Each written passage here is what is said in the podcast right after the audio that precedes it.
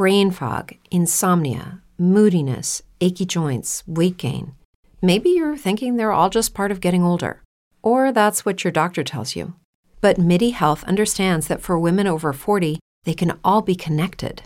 Hormonal changes that happen during perimenopause and menopause are at the root of dozens of symptoms women experience, not just hot flashes. MIDI specializes in compassionate care for women in menopause. Their solutions are safe, effective, and FDA approved. Plus, they're covered by insurance. A convenient telehealth visit with a MIDI clinician can be your first step to getting personalized care. They'll tailor a treatment plan for your symptoms and health history so you can get back to feeling great. 91% of MIDI patients get relief from symptoms within just two months. When your body changes, your care should too. Book your virtual visit today at joinmidi.com. That's joinmidi.com. It is Ryan here, and I have a question for you. What do you do when you win?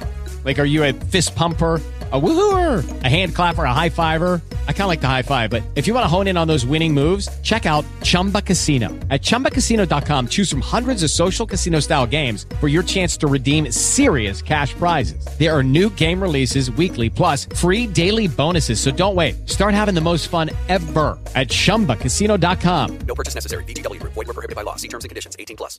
Buenos días, Madre Esfera. Buenos días, Madre Esfera. Buenos días, Madre Esfera. Hola amigos, bienvenidos un día más al podcast de la comunidad de crianza en castellano, Madre Esfera, donde os traemos temazos, donde os traemos gente a la que merece la pena escuchar. Libros que tenéis que leer, sí, ya lo sé, lo siento, estáis llenando la librería de libros pendientes por mi culpa, pero lo hago por vuestro bien. Hoy no podía ser menos y os traigo una nueva cita lectora. En este caso vamos a hablar sobre el libro cómo prevenir conflictos con adolescentes y lo vamos a hacer con Alejandro Rodrigo, que es su autor, es diplomado en Magisterio Musical y experto en análisis e investigación criminal es marido y padre de una hija desde hace más de 15 años. Se dedica a la intervención social y educativa con menores en riesgo de exclusión social, atendiendo a menores y jóvenes sujetos a medidas judiciales. Ha sido durante más de 10 años técnico de libertad vigilada en Madrid, especializado exclusivamente en casos de maltrato intrafamiliar ascendente. Con el paso del tiempo y ante el impulso de aprender, crecer y atender a familias desde distintos ámbitos y perspectivas, decidió fundar Gabinete Concordia, consultoría de centros educativos que también se dedica a la orientación y atención familiar. Con Alejandro vamos a grabar hoy eh, una primera parte, porque ya os adelanto que habrá segunda. Y además os emplazo para que nos hagáis vuestras preguntas eh, después de escuchar a Alejandro, que os va, eh, os va a encantar, estoy convencida. y Mm, sé que vais a enviarnos dudas y si no nos las mandáis, yo tengo más para hacerle en la segunda parte. Pero bueno, os dejo con esta primera parte que hemos tenido que cortar para que pudiera hacer más entrevistas y que se nos ha hecho cortísima, ya veréis. Estoy convencida de que a vosotros también. Os dejo con la entrevista a Alejandro Rodrigo.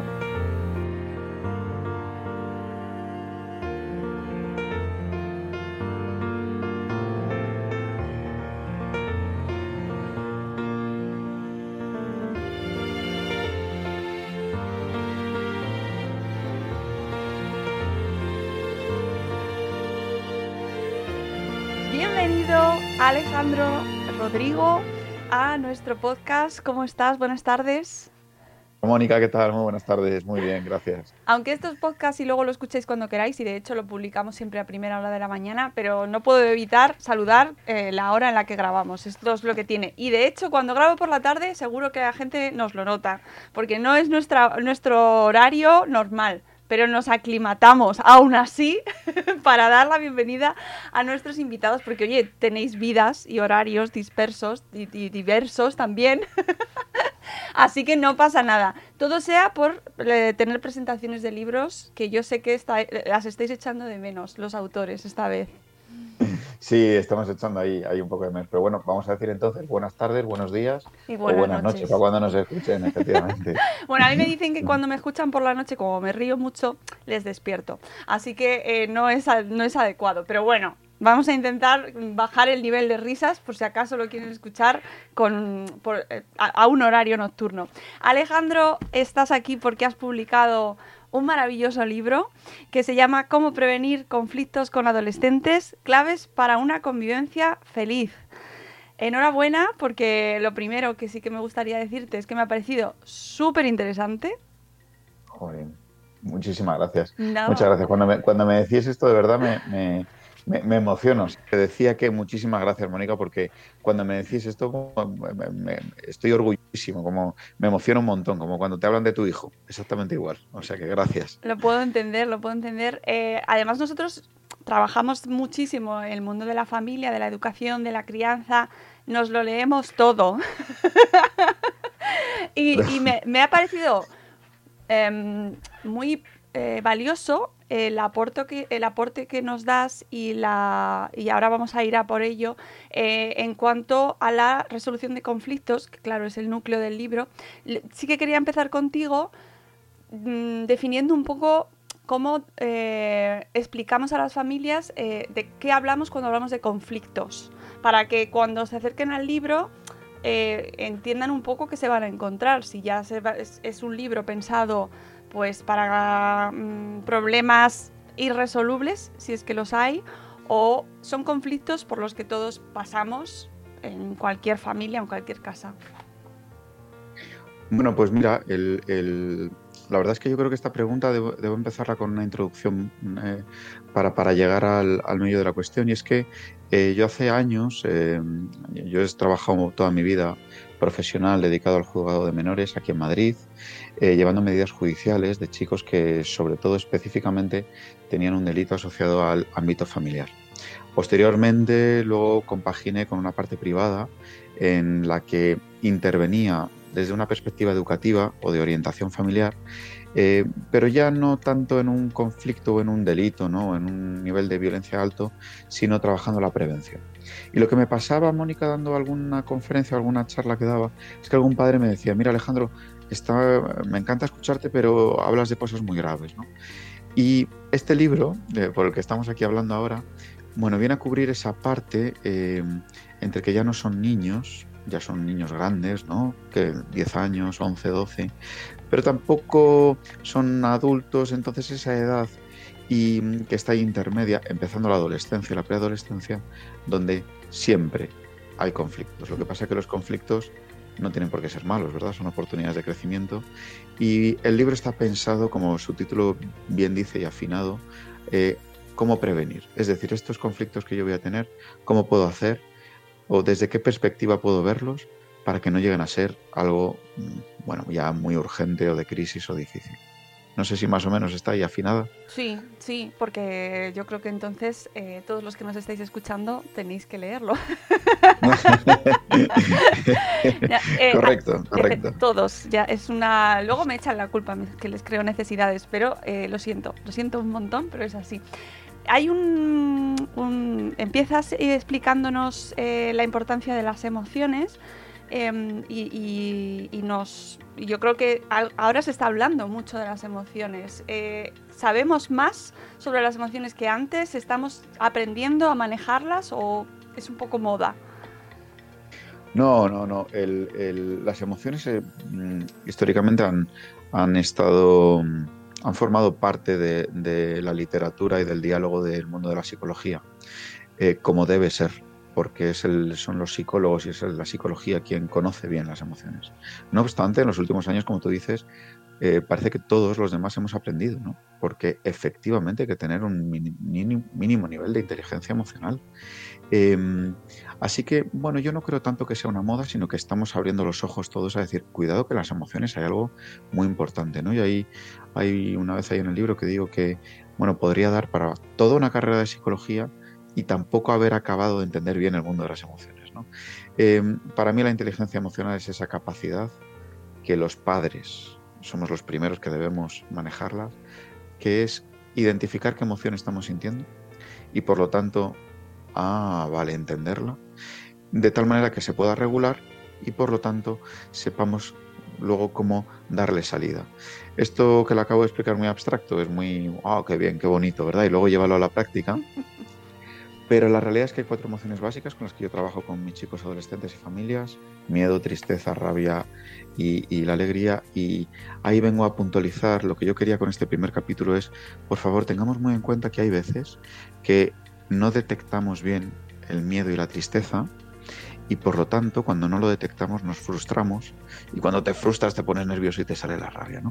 Eh, para mí, si en ese capítulo ha quedado este concepto claro, bueno, ya estoy, ya estoy contentísimo.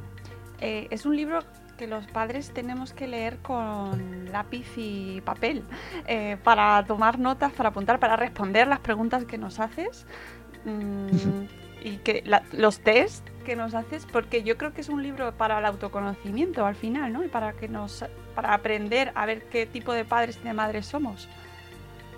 Bueno, que 15 años trabajando en este, en este ámbito, yo aprendí al final que eh, no se trata de poner la responsabilidad en el adolescente, no se trata de poner la culpa en el padre, se trata de que hagamos un ejercicio conjunto todos, ¿verdad? Y mm, ahí siempre me ha servido a mí la parte más de el acompañar en el autoanálisis y eh, en, un ejercicio de introspección, que es algo más técnico, ¿no? Pero si somos capaces uno a uno de ir pensando y analizando, oye, yo, ¿cómo soy yo? ¿Cómo enfoco yo los problemas? ¿Cómo, cómo los afronto como padre o como madre? Bueno, mi experiencia es que hemos avanzado muchísimo, ¿no? El, eh, este, este libro está escrito con, con dos ideas fundamentales. La primera es, se puede, es decir, podemos, podemos afrontar esto y esto, vamos a ir adelante con ello. Eh, y la segunda es un, vamos a pararnos un momento a reflexionar, porque no es un libro de, si el niño bebe una cerveza, usted tiene que hacer esto. No, estas guías no lo son porque, Mónica, a mí me gusta decir que cada adolescente es un mundo en sí mismo y lo que uno puede estar necesitando con una misma conducta, otro con la misma conducta puede estar necesitando otra cosa distinta. ¿no? De ahí que no puede ser una guía, sino es un acompañar. Y, y si me dejas ahí un segundo más decirte que sí. el, el, otro día me, me decía un lector eh, eh, que llegaba a través de mí, ¿no? Me, me consiguió contactar. Me decía Alejandro, me ha encantado el libro y ya estoy preparado para leerlo una segunda vez. ¿no? Como, lo que decías al principio de y ahora ya voy a intentar efectivamente hacer las propuestas que haces y bueno, me encantó, me encantó eh, este mensaje. Mm. Sí, además tiene un espíritu muy positivo también que estamos muy necesitados también en, en, este momento, yo creo que hay vital y de la crianza también, ¿no? Con, con esta etapa que todos nos ponen como tan tremenda, ¿no? El de la, la, de la adolescencia, en la cual, en esta etapa en la que, está, en la que estoy yo también, no en la adolescencia, sino en la crianza, se entiende, lógicamente, pero que, que eh, agradecemos ¿no? Esos mensajes de, venga, que sí, que, que, además ese no estáis solos, ¿no? Que, que, llevo muchos años trabajando en esto y que sé que lo que estás pasando y va bien, va bien. Es muy de agradecer eso, Alejandro. Bueno, el, el, pues viene fundamentado, este, esta idea que pones ahí, Mónica, viene fundamentado y argumentado en el sentido de que trabajo 15 años con los escenarios más, más extremos, ¿no? que es pues muchas veces privar de libertad por una situación muy, muy extrema en un contexto familiar. Y bueno, ¿qué cifras te doy? El 95% de los casos no lo sé. Eh, al final siempre había una mirada de complicidad entre padre e hijo eh, de, ojo, pues hemos podido, ¿no? Y, fíjate que veníamos de un escenario horrible. Claro, mm, yo habiendo vivido eso, eh, he sido muy consciente siempre de, bueno, es verdad que los padres, yo también soy padre y, y, cuando me enfrento a cosas de la crianza con mi propia hija, es que estás muy subjetivado emocionalmente. Con esto me quiero decir a que la teoría es una, pero luego tu hijo, tu hija y tú estás tan conectado que para ti tienes unos niveles de, de ansiedad y de preocupación muy grandes. Ahora bien, eh, de nuevo, sí, sí, sí, podemos con esto, claro que sí. Eh, hay que mirarse un poco, entender cosas, leer, escuchar muchos podcasts como este, eh, recabar mucha información y al final, al final, claro que se puede, por supuesto, por supuesto que, que, que, va a haber una luz ahí al final, seguro. Ay, qué bien, qué bonito. Uno de los, uno de los puntos que más me ha llamado la atención es eh, los estilos educativos. Porque mm, parece como que siempre vamos buscando, la- claro, los padres siempre vamos buscando el, lo que mm, nos hará mejores padres o nos hará la vida más, no siempre es lo mismo, pero lo que nos hará la vida más sencilla. Eh, y la receta mágica, ¿no? Para que, cuál es el, mi estilo de crianza, cuál es el que yo tengo que tener. Y resulta que nos, los, que nos, nos das unos cuantos eh, modelos, unos cuantos estilos, y me, me gusta mucho eh, cómo los has descrito, aparte de que nos has introducido alguno que yo no, mm, no conocía o no tenía, sí la conducta, pero no tanto el estilo como el, eh, el sacrificante, me parece que es. eh, ¿Sacrificado? ¿Sacrificante? Sacrificante. Por Sí, ejemplo, sí, ¿no? sí, no lo había oído nunca como tal catalogado. ¿De dónde salen estos estilos? ¿Es de tu experiencia? A ver, el, eh, hay muchísimos escritos de, de muchísimos técnicos, psicólogos, orientadores, trabajadores, terapeutas, y, y bueno, todo el mundo tiene su clasificación, ¿no? Igual que si, perdón por la metáfora que voy a hacer o por el símil, las 10 mejores películas. Bueno, pues, ¿quién me dice a mí que las de Spielberg son mejor que las de Hitchcock? Pues no lo sé, cada uno tenemos el nuestro. Yo me he basado en lo que yo, en lo que yo he visto. Este es un libro de 15 años de experiencia y yo al final he dicho, mira, yo lo que he visto son estos siete. Y el sacrificante está ahí, es uno de ellos, ¿no? El, el sacrificante, digámoslo ya, o avancemos una pequeña eh, píldora, es este, este estilo por el cual eh, se pone siempre encima de la mesa, antes que cualquier otra cosa, estos sacrificios que el padre y madre hace por la enseñanza del hijo, ¿no? por, la, por la educación. Que, que está muy bien, pero también tiene unos perjuicios, ¿no? Pero es este padre o esta madre de, eh, perdón por hacerlo un poco cómico, ¿eh? pero para entendernos, un- con los psicólogos buenos que te llevo y todavía estás así, ¿no? Con, con el cole tan bueno que te llevo, que me cuesta tan caro. Bueno, lejos de frivolizar, eh, yo los estilos educativos los plasmé con, con un par de ideas. La primera, que no hay un estilo puro, es decir, no me vale lo de yo, Alejandro, porque a veces no me dicen algún padre, yo soy muy autoritario y mi mujer es muy sobreprotectora. Bueno, pues no, no es rojo y el otro es verde, ¿no? Hay, hay muchas texturas, muchos matices y yo, si se lee bien, apuesto por una fórmula, ¿no? Eh, pues yo soy 70% autoritario, 20% eh, punitivo, 10% ausente. Eh, los estilos están ahí redactados tal y como yo los he vivido, para que cada uno podamos identificarnos en unos o rechazar otros, ¿verdad? Seguro que tú habrás dicho, anda, pues mira, yo con este un poco a veces, con este no soy nada de nada. Pero, me, pero la, idea que yo quería plasmar es, claro, ¿para qué escri- escribo los estilos educativos? Bueno, pues para saber que los profesionales, y si hay profesionales que nos están escuchando, o padres, cuando nos empeñamos en modificar el estilo educativo de un padre o una madre, realmente puede que no afinemos mucho, porque eso es un trabajo muy largo eh, y muy personal del padre o madre, porque así es como somos los padres y madres, ¿no? Sin embargo, cada estilo tiene sus puntos fuertes, sus fortalezas y sus debilidades. Y la herramienta útil aquí es identificar si yo soy un, por ejemplo, un padre diplomático, que parece que es lo mejor que hay, bueno, sepa usted que el punto débil puede ser que se extrapole y al final acabe usted eh, eh, llegando a pactos para cosas más nimias, ¿no? Eh, ¿Cuántas veces quieres hoy cepillarte los dientes? Bueno, pues hay cosas que sí, hay cosas que no se pactan, ¿no? La, la verdadera riqueza yo he querido que sea que cada uno podamos identificar los estilos, en cuál estoy ahí más enmarcado, cuáles son los dos o tres, y a dónde me llevan fortalezas y a dónde me llevan debilidades. Es difícil, ¿eh? pero, pero yo creo que la lectura es más o menos rápida, ¿no? Sí, y- sí, sí, sí, y además es divertido también. Eh, yo animo a, los a, a la audiencia que, que, que se lea el libro y estos capítulos, estos dedicados a los estilos, es muy divertido porque al final es- te puedes encontrar en situaciones en uno que no pensabas que podrías llegar a ser, ¿no?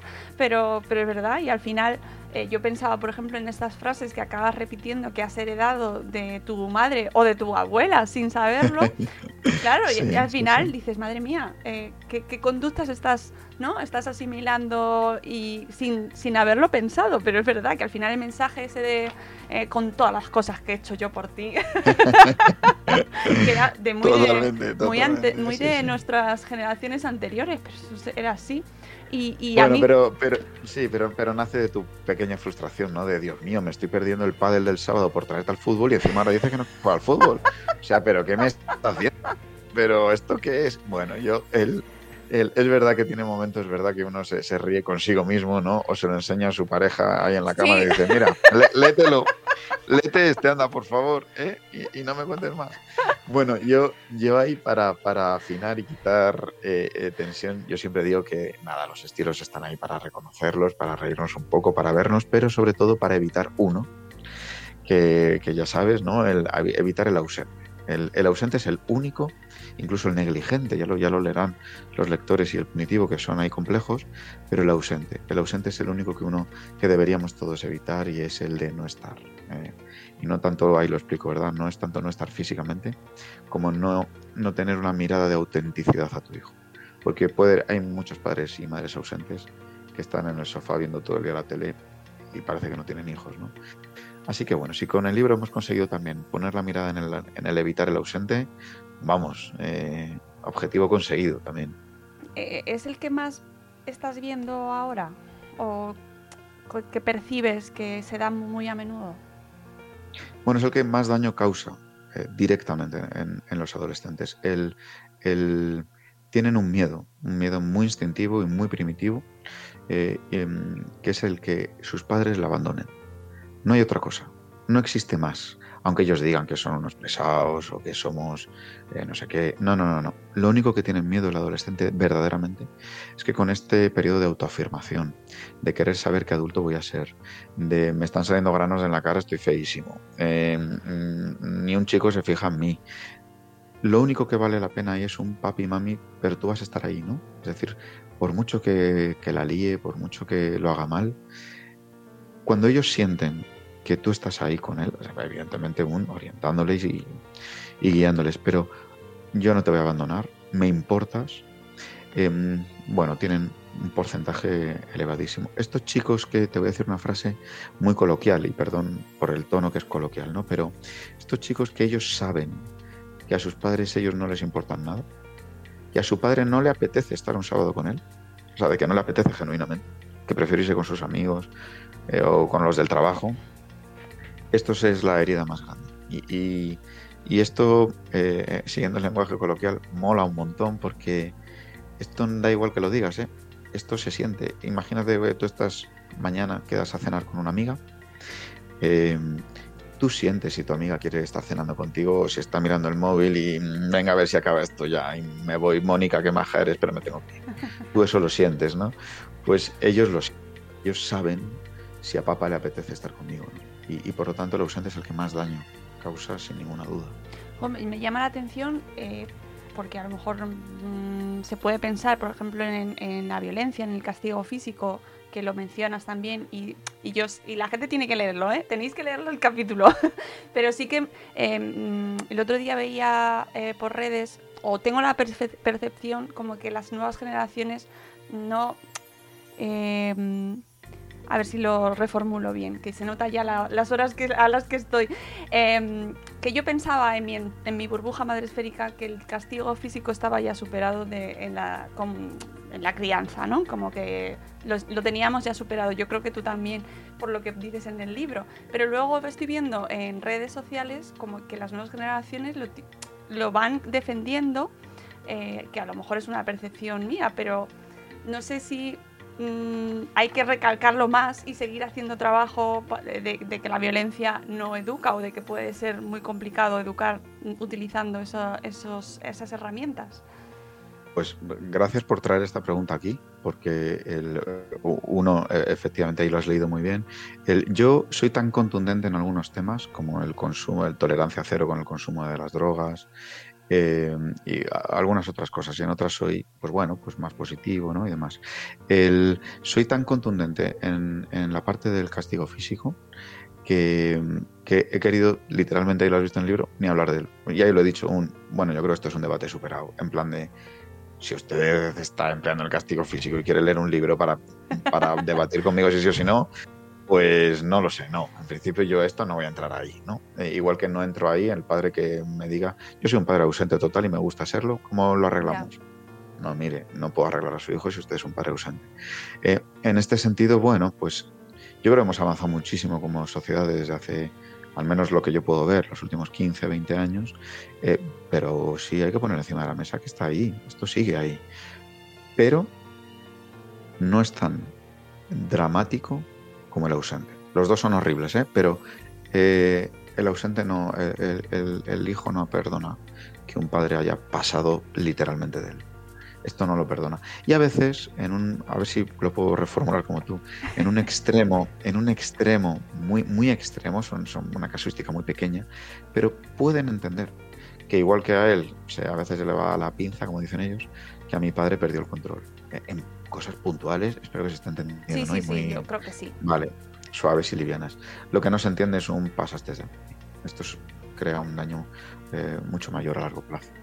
Sí, bueno, también como tenemos, a lo mejor mm, hay gente que todavía lo sigue practicando, pero sí que es verdad que eh, ya se tiene un poco como públicamente mal visto eh, el hecho de pegar a, a- o de utilizar la, la zapatilla o bueno, ya se usa incluso un poco como así de tapadillo.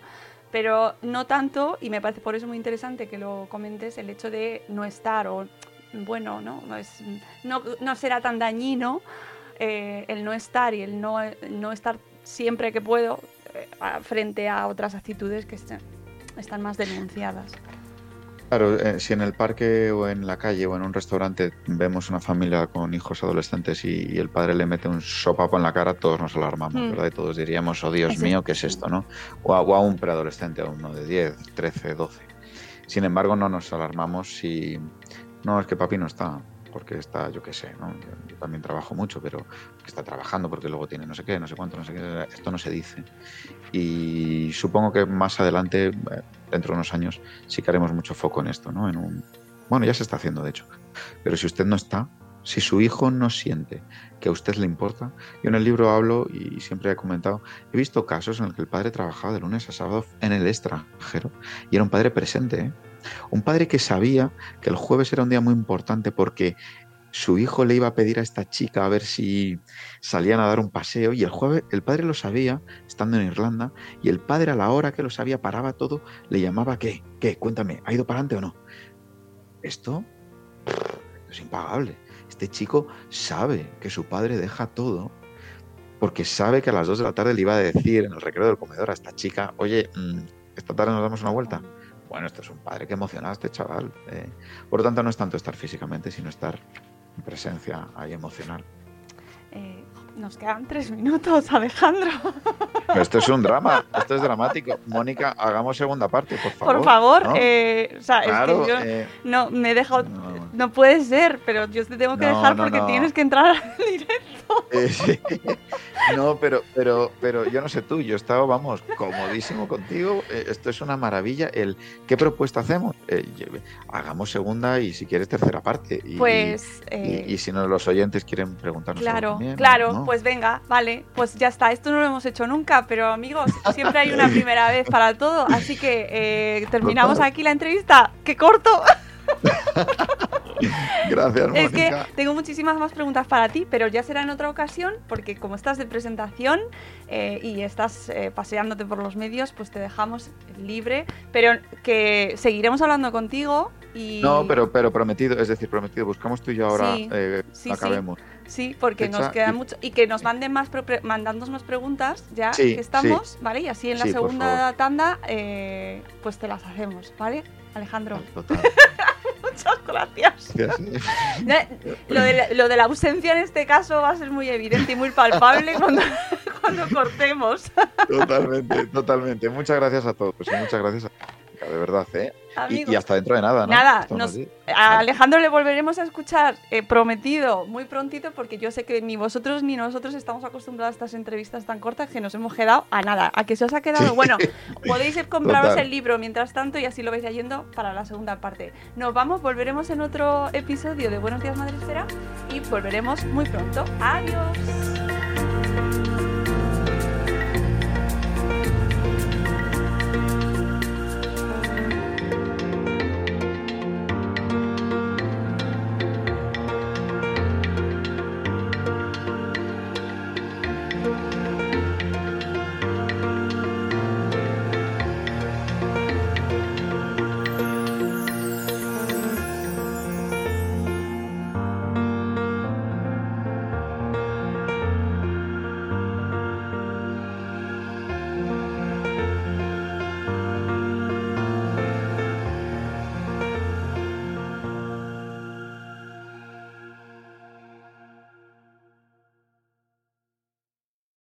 With Lucky Land slots, you can get lucky just about anywhere.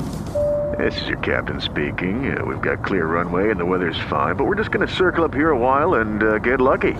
No, no, nothing like that. It's just these cash prizes add up quick. So I suggest you sit back, keep your tray table upright, and start getting lucky. Play for free at LuckyLandSlots.com. Are you feeling lucky? No purchase necessary. Void where prohibited by law. 18 plus terms and conditions apply. See website for details. ¿No te encantaría tener 100 dólares extra en tu bolsillo? Haz que un experto bilingüe de TurboTax declare tus impuestos para el 31 de marzo y obtén 100 dólares de vuelta al instante. Porque no importa cuáles hayan sido tus logros del año pasado, TurboTax hace que cuenten. Obtén 100 dólares de vuelta y tus impuestos con 100% de precisión. Solo con Intuit TurboTax. Debes declarar para el 31 de marzo. Crédito solo aplicable al costo de la presentación federal con TurboTax Full Service. Oferta sujeta a cambios o cancelación en cualquier momento.